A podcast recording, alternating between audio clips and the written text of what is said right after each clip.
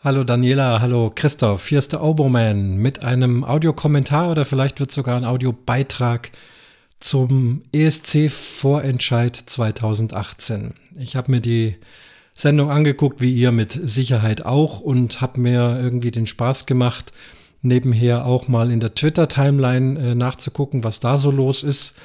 Und ähm, habe dann auch so meine Kommentare, also ja, ein bisschen spaßige und auch äh, sarkastische Kommentare abgegeben.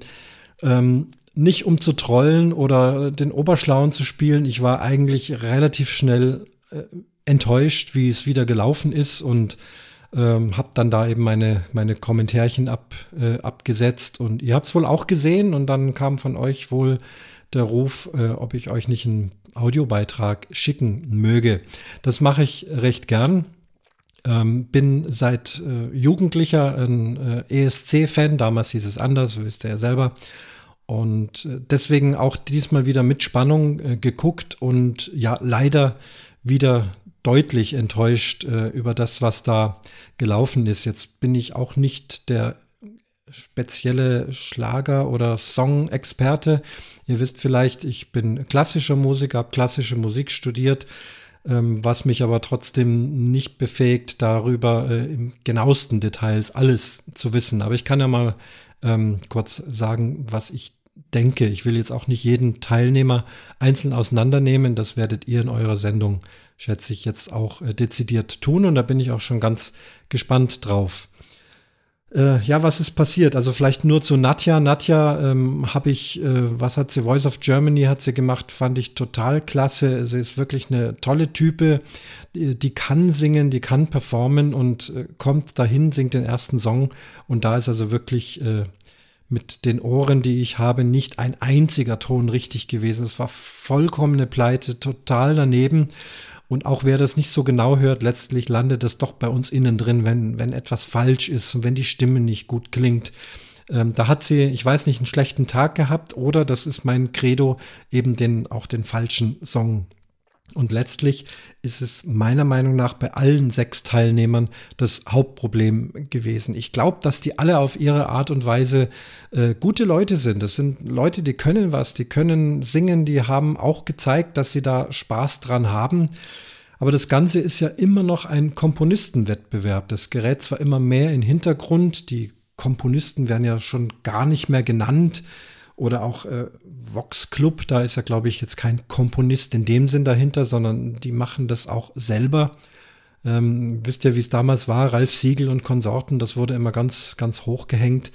Aber das Hauptproblem scheint mir hier zu sein, dass keiner von den Sechsen wirklich einen tollen, klassen, klasse Song komponiert bekommen hat, äh, rundrum das war alles, alles flach. Guckt euch Vox Club an äh, in der Vorschau, äh, ob man jetzt da ein Fan ist von solcher bayerischen Folklore oder nicht. Ich selber bin Münchner und das ist auch nichts, was ich mir jeden Tag angucke.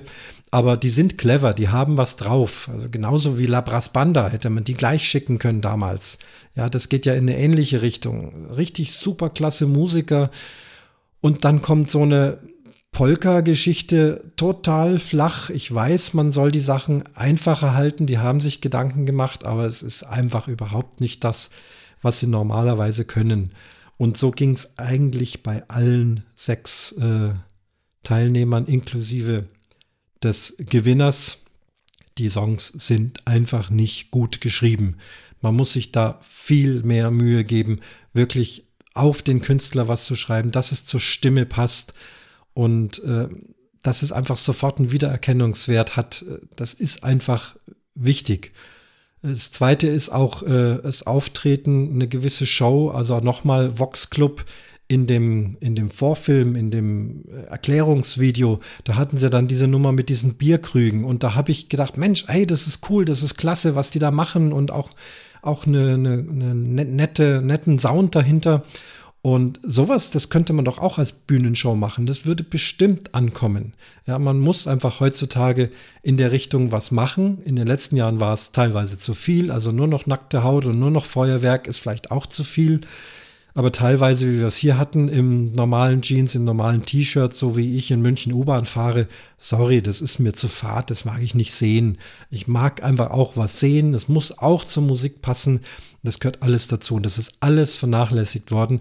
Deswegen meine ich tatsächlich, dass es auch dieses Jahr nicht wirklich toll wird. Man hat sich Mühe gegeben mit Jury, man wollte das auf äh, breitere Füße stellen. Drei Jurys hatte man, kann ich alles nachvollziehen, finde ich alles letztendlich in Ordnung, den Versuch. Aber was hilft denn dir noch so viele Juryleute, wenn einfach da nichts kommt da vorne?